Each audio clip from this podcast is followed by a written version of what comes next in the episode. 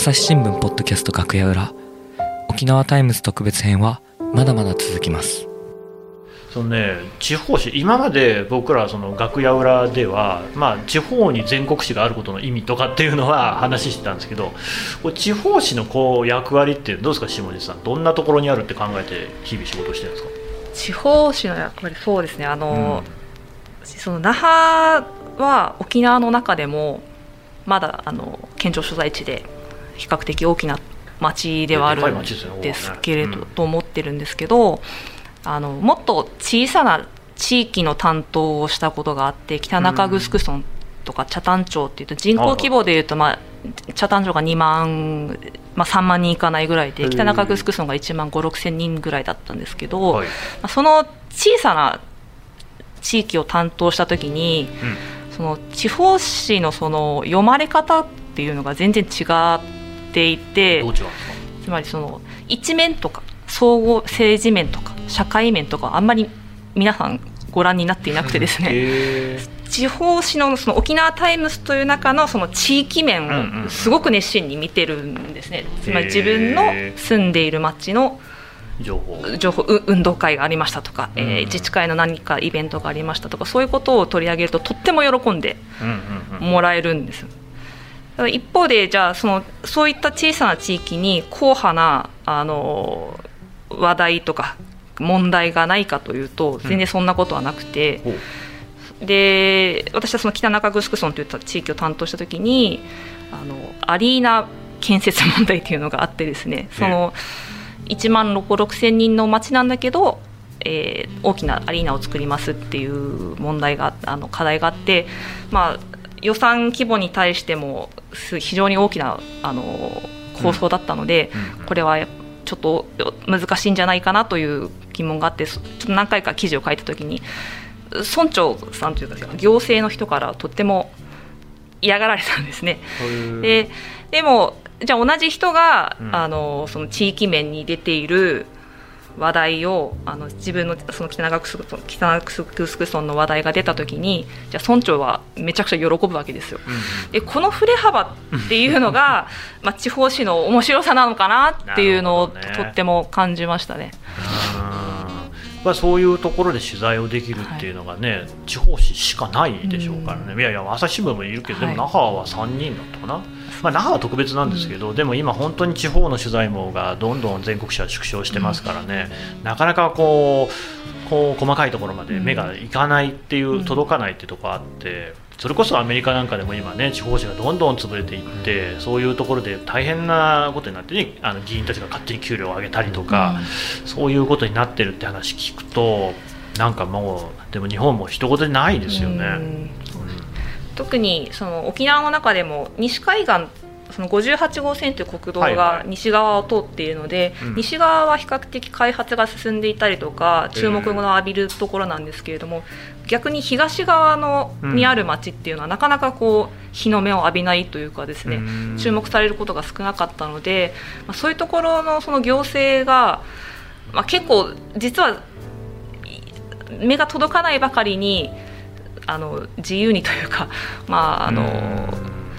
やりたいようにやっているんじゃないのかなっていうふうな感じたことはありましたね。でも実はそれって東京とかもそうなんですよね、うんうん、東京で23区あるけどじゃあ区議会みんな見てるかっていうと全然見見れてないんですよね、だから例えば千代田区で前の区長さんなんかがいろいろ怪しげなことをやってるみたいな話とかももう一つ目が行き届いてなかったりする。だか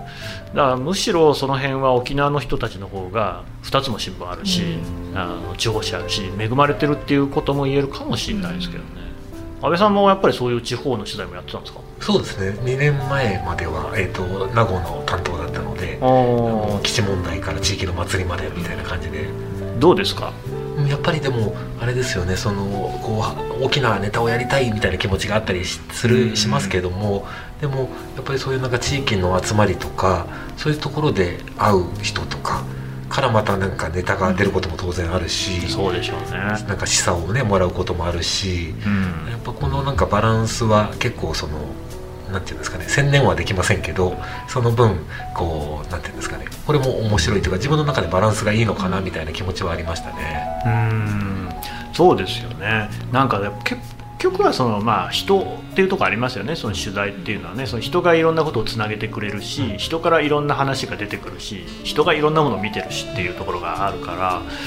やっぱりね全国紙ってやっぱそういうところがちょっと足腰弱いところはあるかもしれないなとは思うんですよね。まあそれも本当人によるところはあるんですけどただまあこの話どうかなとは思うんですけど安倍さんもねご自身おっしゃったように東京出身じゃないですか、でまあその新聞社に就職して沖縄に来たってことですよね。で地元紙だからやっぱり地元の人間が多いっていうところはあると思うんですけどそういうところで難しさとかはないですか？まあ、そうですね。特にその、ね、沖縄の場合は私、そのね、本本土が沖縄に基地を押し付けてると自分も思っている。ので、うん、その押し付けてる側の人間がここで何をするのかっていうのは常に問われなければいけないし、まあ、問われて当たり前だと思ってるんですよね。その地域を知らない地域の言葉もちゃんと分かってない文化もやっぱり骨身に染みては分かってないので、あのそういうことは全国どこでも東京出身者が、ね、その福島県の新聞に就職しても同じことだとは思いますが、まあそすね、それに加えてその差別の構造みたいなことがあるので、うん、余計に、え問われますよね。僕らは全国紙の場合はほぼ地方に行くと全く縁のないところにしか行かないんですよ。でだからもうでしかも安倍さんはそうは言ってももう23年ですか？ずっと沖縄に、まあ、沖縄以外にもいるかもしれないけど、まあ、基本沖縄関係の取材をしてるわけですね。僕らは僕は例えば栃木県に最初3年行って次は石川県に3年行ってどっちも全く何のゆかりもないとこだったんですよやっぱりでどうしてもそのあそうそうよく言われたのがあの特派員になるなよっていうことを言われてて、うん、要はその東京とかねあるいは、まあ、大阪とかもそうかもしれないけど他の町から来てでその町の例えば栃木のことだったら栃木のことをこうよそ者目線で書いていてはダメだと。やっぱりこう溶け込めっていうようなことをね言われて、まあ、後に特派員になった後に大変失礼な言い方だなと思ったんですけどね。いや特派員だって別に僕はイランに行ってイランにそれこそ溶け込もうと思って、まあ、溶け込むっていうのは難しいんですよ。ただ文化だとかあの食べるものとかもねイラン人に習ってそれはだってそうしないとイラン人の気持ちなんか分かるわけないですからイラン人の気持ちが分かんない人間にイランの核開発が語れるわけがないですからね。って思ってやってたんでそれは違うよと一応言っておきつつただまあそうやって言われる理由も分かるわけですよ、ね、あのよく覚えてるのが最初に僕1年生で栃木に行った時に宇都宮あのもうとにかくやっぱり町種を探そうってことでいろんなとこ行くんですよね。昼たまさかね小学校の前を通りかかったらなんかみんなが三角筋つけてこうなんか校庭でね遊び回ってるわけですよ。なんじゃと思ってでもそれって宇都宮ではすごい普通のことなんですって。つまりなんか掃除の時に三角筋をつけるっていうことになっていてまあそれももうだいぶ20年ぐらい前の話なんで変わってるかもしれないですけど。頭に巻いてるってそうそうそうそう。給食当番みたいですね。そう掃除の時に使うからその遊んでる時もそのすぐに掃除の時にできるように三角筋つけてるみたいな話なんですよ僕は学校の先生に行って写真撮らせてくださいって言ったらもう怪げそうな顔されたんですけどまあ別にいいですよって言われてねでもちろんそれは記事にはならなかったんですけどね。ああそうかと思ってね。やっぱ地元のことを知らないとなんか結局そういうこう観光客目線みたいなことになっちゃうんだなっていうこう、ね、痛くねこう落ち込んだっていうことがあったんですけどね。うん、安倍さんとかそういうことありました、ね、まあそうでもね今のお話で言うとその溶け込めるかどうかというかですね。あの溶け込めるのかっていう疑問もあって、まあ、ね、まあ、私はやっぱりいつどこまで行ってもやっぱりよそ者で、まあ、そのなりのねあの仕事をするしかないと思っているのであの溶け込もうと思ったことは逆にないですね。本当ですか？ただ、まあ、もちろんその何がニュースかというのは見て、ね、沖縄で24年ですか今暮らしててたらなんていうか。これは珍しいことでは読者にとっては珍しいことではないんだということはまあ分かるようになるので、うん、そのねあれそうですけどやっぱ同化はできないし、うん、まあやっぱりねその、えー、よそから来たものが観察した結果としてこうですっていうことを出すしかないかなみたいに私は個人はねその自分の立ち位置が東京なのでそう思ってるんですけど。どね。うん、島さんはずっと沖縄ですか？私も実は東京の生まれで、えー、31まで東京にいたんですけどえーとまあ、両親が沖縄の出身で、まあ、その両親のもとに、えー、東京で生まれ育ったっていう、まあ、いわゆる沖縄系の2世なんですね。なので完全に、まあ、よそ者なんですけど完全によそ者なのかと言われるとそうは言えないと言い切れないところがあって。でも例えば子供時代の経験とかないわけですね、はい、沖縄沖縄にはないんですね。ただ夏休みにもう本当に旅行者として帰省客として、ね、まあ、遊びに来てそれこそ空港で帰省の時にあのおじいちゃんとおばあちゃんと会って嬉しいなってやってる孫みたいな感じだったんですけどただじゃあそうあの安倍さんはそのかあのと本当に東京の生まれ育ちで沖縄に縁もゆかりもなくてっていう形で来ていてで私は一方でじゃ中途半端に子供の時から関わっている中で沖縄に取材に取材をするっていう時にちょっとどこどうそその意味ではその立ち位置が悩む時があるんですよね。あの完全に沖縄の人ではないけど、うん、沖縄の人じゃないこともないっていうことで。確かに分かりにくさ、えー、うん、じゃその下地さんだし顔立ちも沖縄っぽい顔立ちなのでじゃあ相手の方は沖縄の人だよねと思って喋ってくれてるんだけど、うん、私実はちょっとそこわからないっていう時もあってその時にじゃあ正直にどのタイミングで言うか それとも言わないで終わるかっていうふうなこう。春巡がありながら取材をする時はありますね。なるほどね。なんかそれはそれで結構難しそうですね。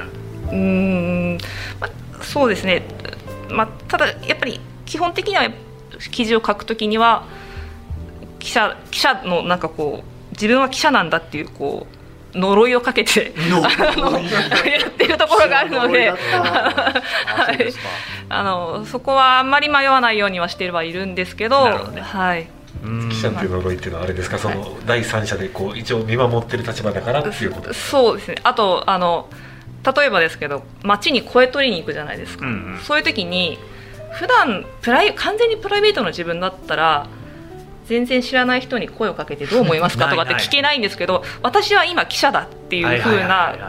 気持ちになって自分をこう演出していくと「すいませんタイムスの記者なんでも下地と申しますが」って言って話を聞けるっていうそういう呪いです。もう、ね、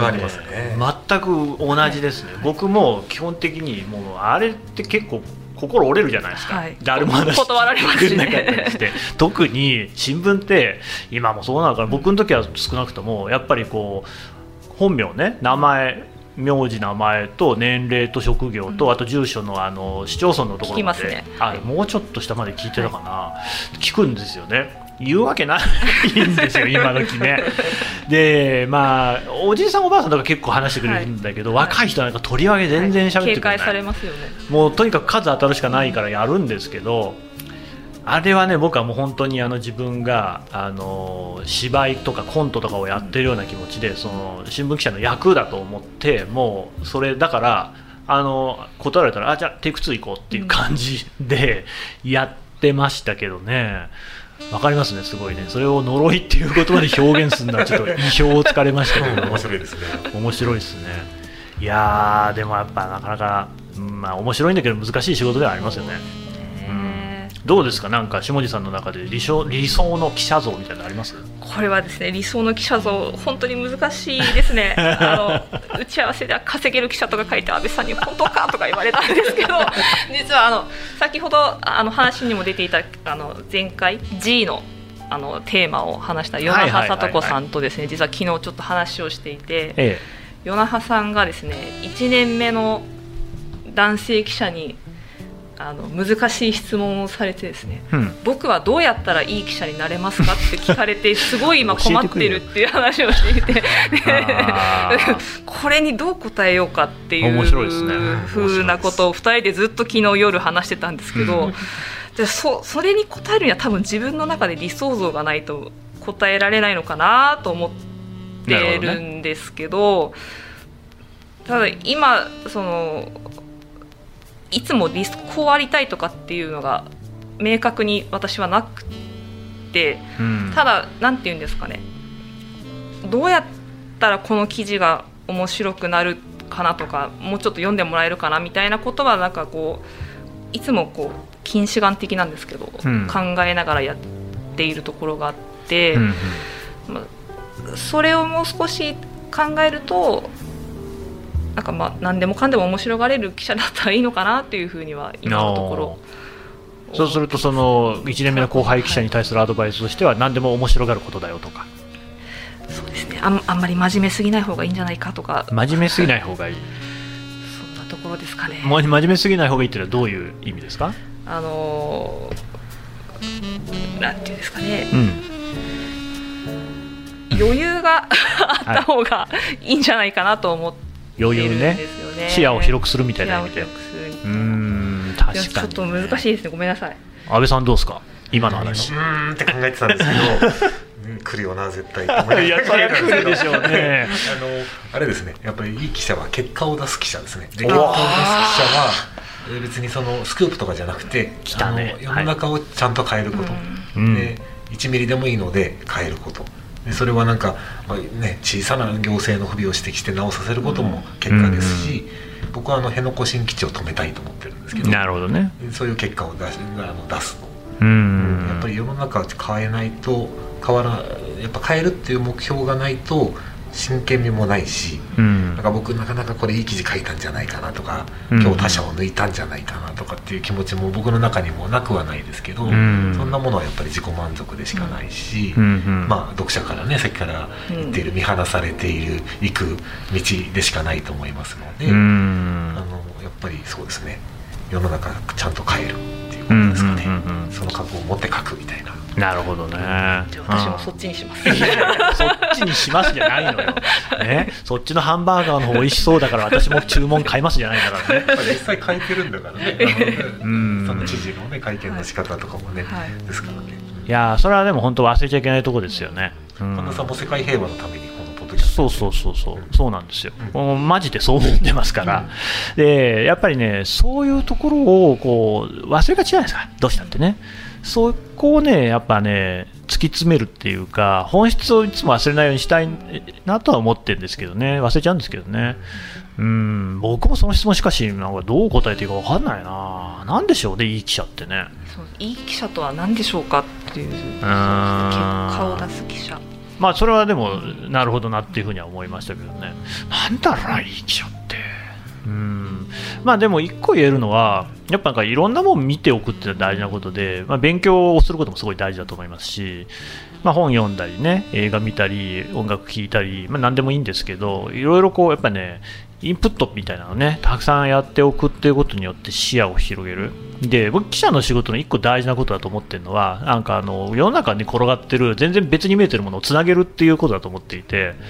あの記者っていうのはもうどこまで行っても偉大な素人だと思うんですよね。偉大なってつける必要があるか分かんないけどあの結局はそのまさに読者の代表なわけですよ。えー僕らはどこまで専門知識を身につけたところで当事者ではないし学者さんでもないしとすれば何ができるのかっていうと他のいろいろなものとここがこうつながっているっていうことで一つの構図っていうものを見せることによって問題を理解しやすくするとかっていうことだと思うんですよね。それってやっぱりあのこう同じことだけ取材しているとやっぱりこう見失ってしまうんだろうなと思うんですよね。それ大事なんですよ。まあそこは根っこにあるのを言いつつなんだけれどもやっぱ他のこととかも他の自分の書いている記事が載らない面も読むことによってやっぱりなんかこういろんなものが見え方が変わってくるみたいなのもあるのかなと。あなんかさっきのその、ねそのまあ、視野を広くするみたいな話もそうかもしれないけどやっぱりいい記者っていろんなこと知ってますよね、いろんなとこ行ってるしなんか例えば食べることが好きだったり飲むことが好きだったり歌うことが好きだったりなんかね結構仕事以外のところに自分がある。僕が一個気をつけてるのは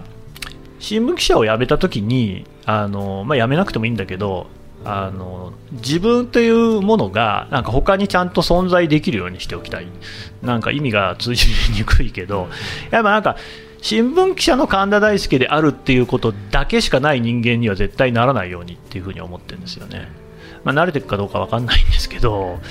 それはまあいろんなやり方があると思う。別に趣味作ってもいいと思うし、あるいは社会的にそういう活動をするっていうんでもいいと思うし、でも本当にこうね、感心するんですけど、普段こうね、ポッドキャスト収録しているそのさっき冒頭で紹介した真田君は音楽をやってる。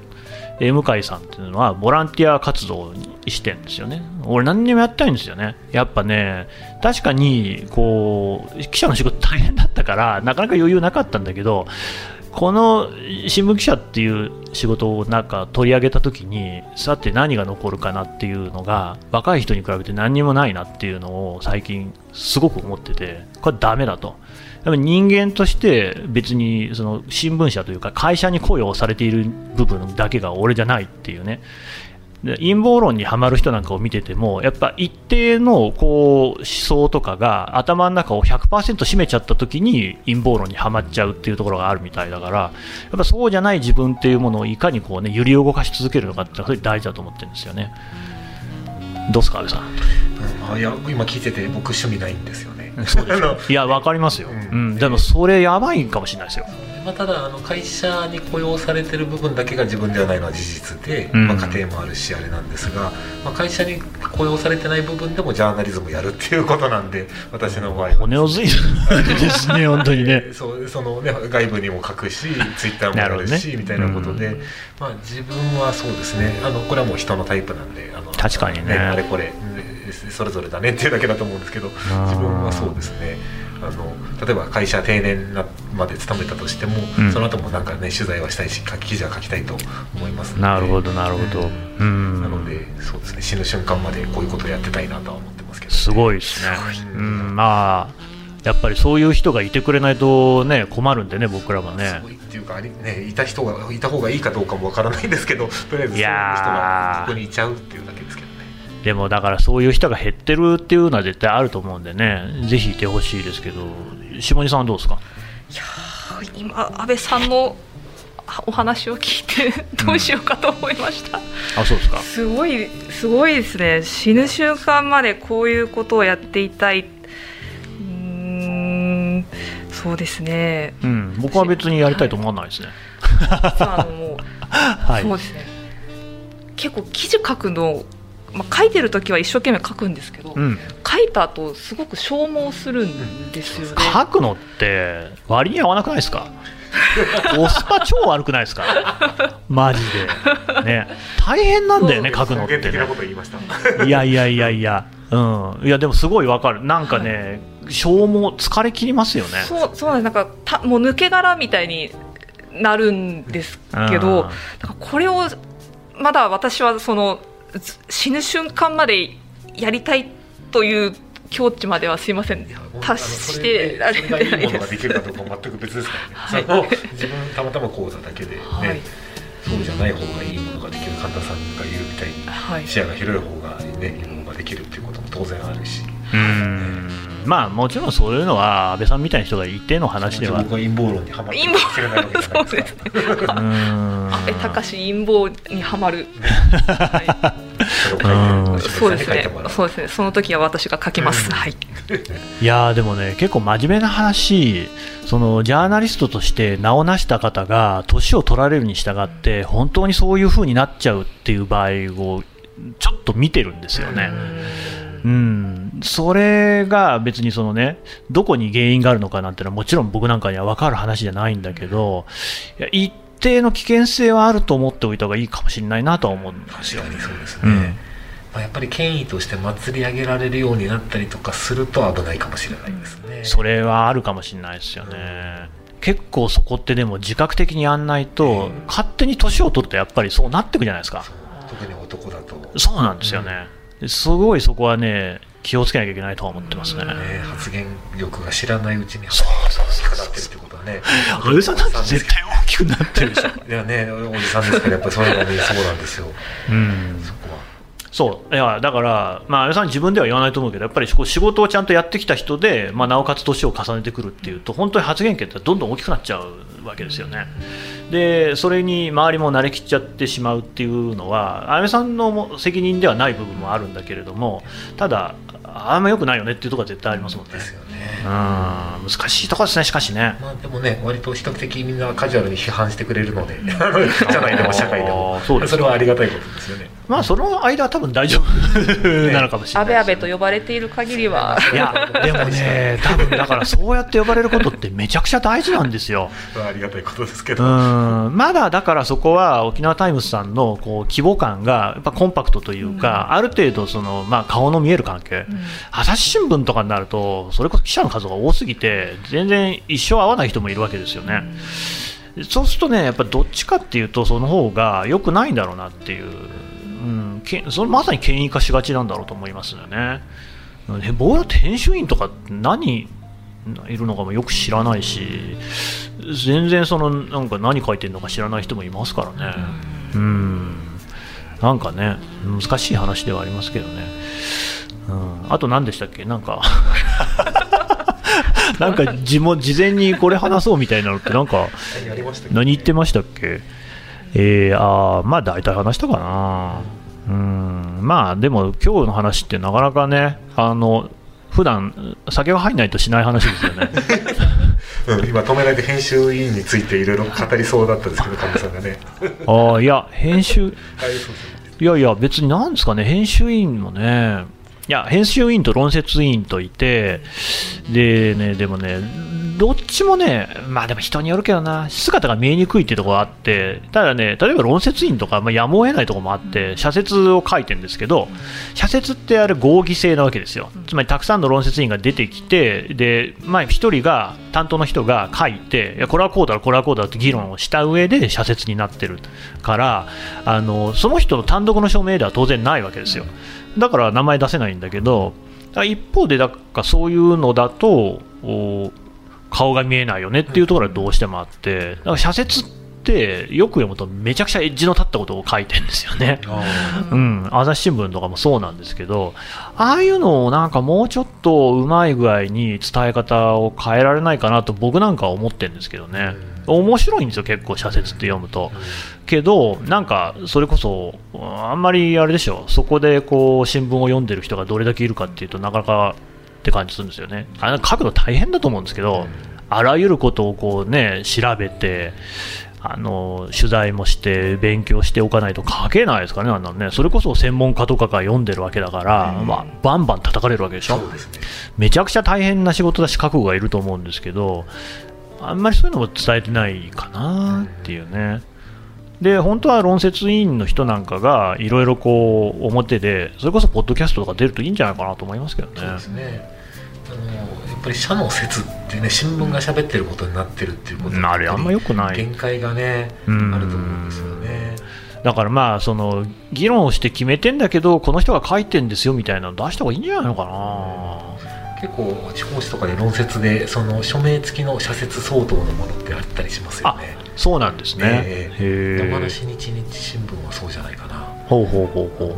う。いいっすね。であとその天聖人号にあたるコーナーが沖縄タイムズにもあるんですけど、あれ僕も書いてるんですけど沖縄タイムズは署名なんですよあそこが。そうなんですね。であのあれはね新聞が喋ってることになってるわけですけど大体のうんうん新聞ではうん。署名してる社も何社かはありますねあそこのコーナーも一面の下のコラムうん。やっぱもうその人間を見せてった方がいいんじゃないかなと思ってるんですよね。で無機的なものになった途端にやっぱりそれってなんかこうつまんなくなっちゃうし、ええ。近寄りがたくなっちゃうんじゃないかなっていうね。あのコラムを書いている時に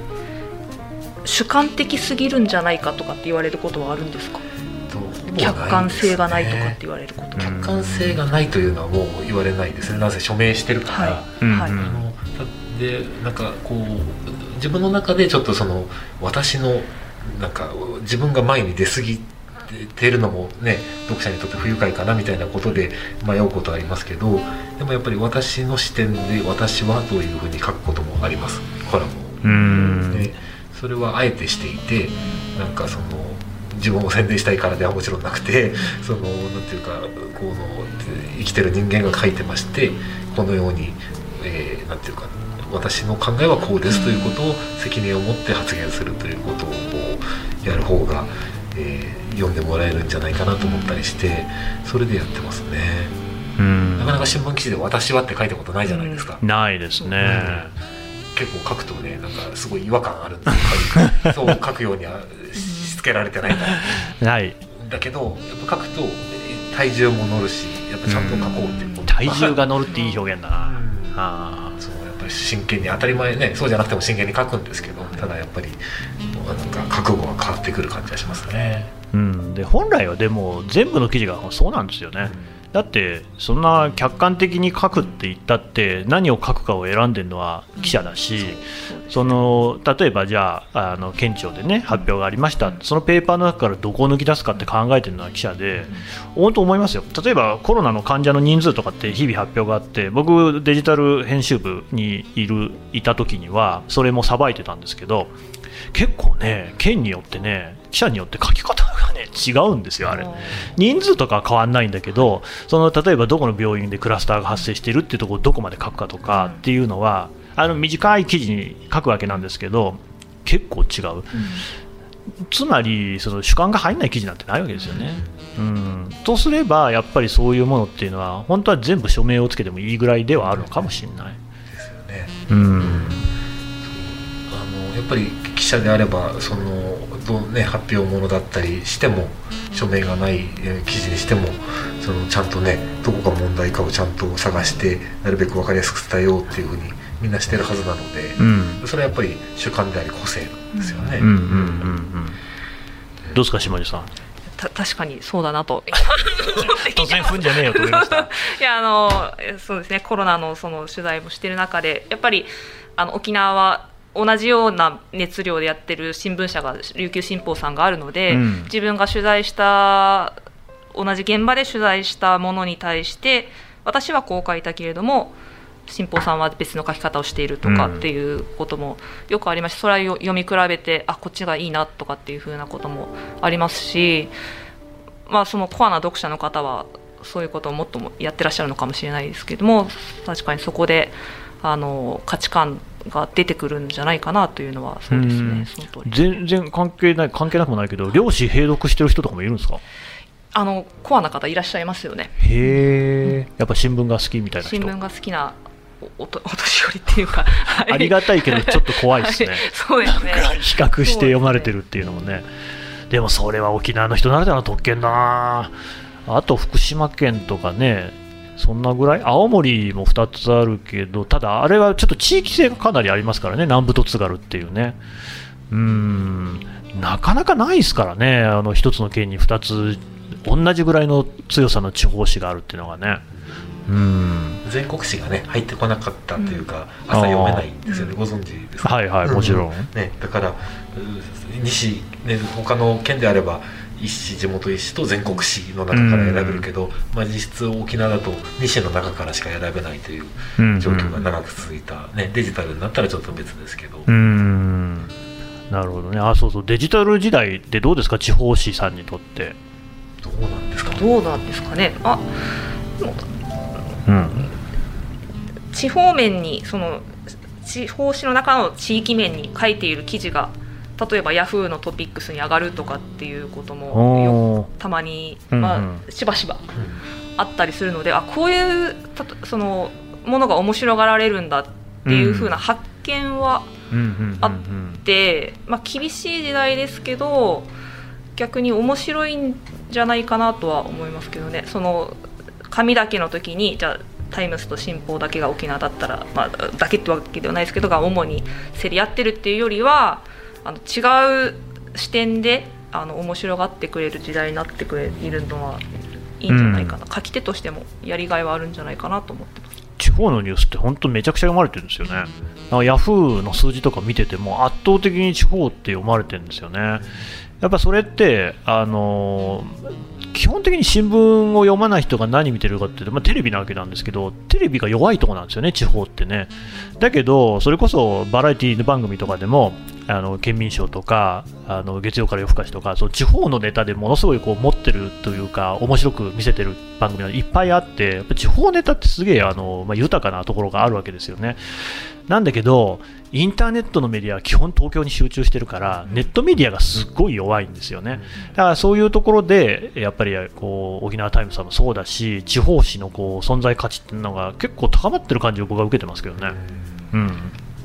そういう実感とかないですか安倍さん？まあでもやっぱりね人数これだけ貼り付けていられるのはねうん。新聞社しか実質ないわけですからね。それは確かにそうですよね、うん。でも今のテレビの話で思いましたけどよく制作会社が会社に電話突っ込んできて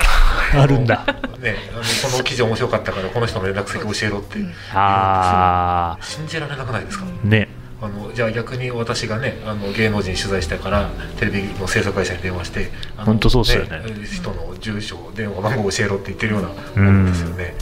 あの平気でやってくるのは本当ね搾取だなと思います。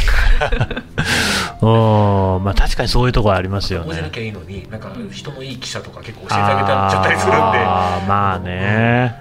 一切断った方がいいと思いますけどね。うん確かにね。でもまあそこもねそう確かに人のいい記者は断れないかもしれないですね。うん、その人にとって利益になればいいですけどね,、まあそうですね。宣伝になったりするんだったらいいけど、うん。そうじゃない場合も多いようですしね、うん、難しいですけどね、うんまあ、大体こんな感じでじゃあ締めましょうかね。はい。じゃあ今日はお二人どうもありがとうございました。ありがとうございましたさて、はいえー今回はですね沖縄タイムスのお二人とお話をしているわけなんですけれどもここで下地さんから大事なお知らせがあるということでね。はい。はい何でした？沖縄タイムスがはい、朝からうん、全国でどこでも読めます、どこでも読める、はい。どこでもドアだ。プランをはいはい。ご紹介いたします。してください。はい。あのー政治と多彩な沖縄の今について 原稿読まなくていいっすよ。はいすみません、はい。あのえースタンダードプランというですね、あのどの紙面も読めますよっていうプランが月、毎月2750円から。なるほど。それからあのそこまではいらないけれども、うん。ちょっと読みたいっていうんうん。う方についてはですね、毎月100本の記事が読めますと、有料記事が読めますという、うん。ライトプランが月990円から、うんうん。えーできますので、うん。よろしければぜひご購読をお願いします。申し込みは沖縄タイムスのホームページからできますので、アクセスしてください。下地さんのこの最近の沖縄タイムズの一押し記事って何ですか、一押し記事はですね、うん。あのなんでしょうね、うん、いっぱいあるんだろうけど。いっぱいあるんだろうけ1ど個、選ぶとしたらどれかな？今鳥の名前を忘れてしまいましたが、鳥？あの石垣にうん。ほ、えーすいません鳥の名前を忘れました。鳥が久しぶりに来たっていう 記事がありましたので、はい、と今ので検索するのは至難の技かもしれないけど読んでください。な何記者とかっていうのは分かるんですか？それこれ通信の方が出されてるあそうなんですね。あの記事ですね。あーでも確かに石垣島なんかすげえ鳥飛んできそうですもんね、はい。なるほどね。そういうのを読むとねでもいろいろこう広がりがあるかもしれない。世の中偶然性が大事だと思いますんで。こうね沖縄タイムズさんの記事を読んでみるっていうのもね東京の人にとっても面白いかもしれないですね。はい。ぜひお願いいたします。はい。今日はどうもお二人ありがとうございました。ありがとうございました。朝日新聞ポッドキャスト楽屋裏ではリスナーの皆様からトークテーマも募集しています。ハッシュタグ朝日新聞ポッドキャストでつぶやいてください。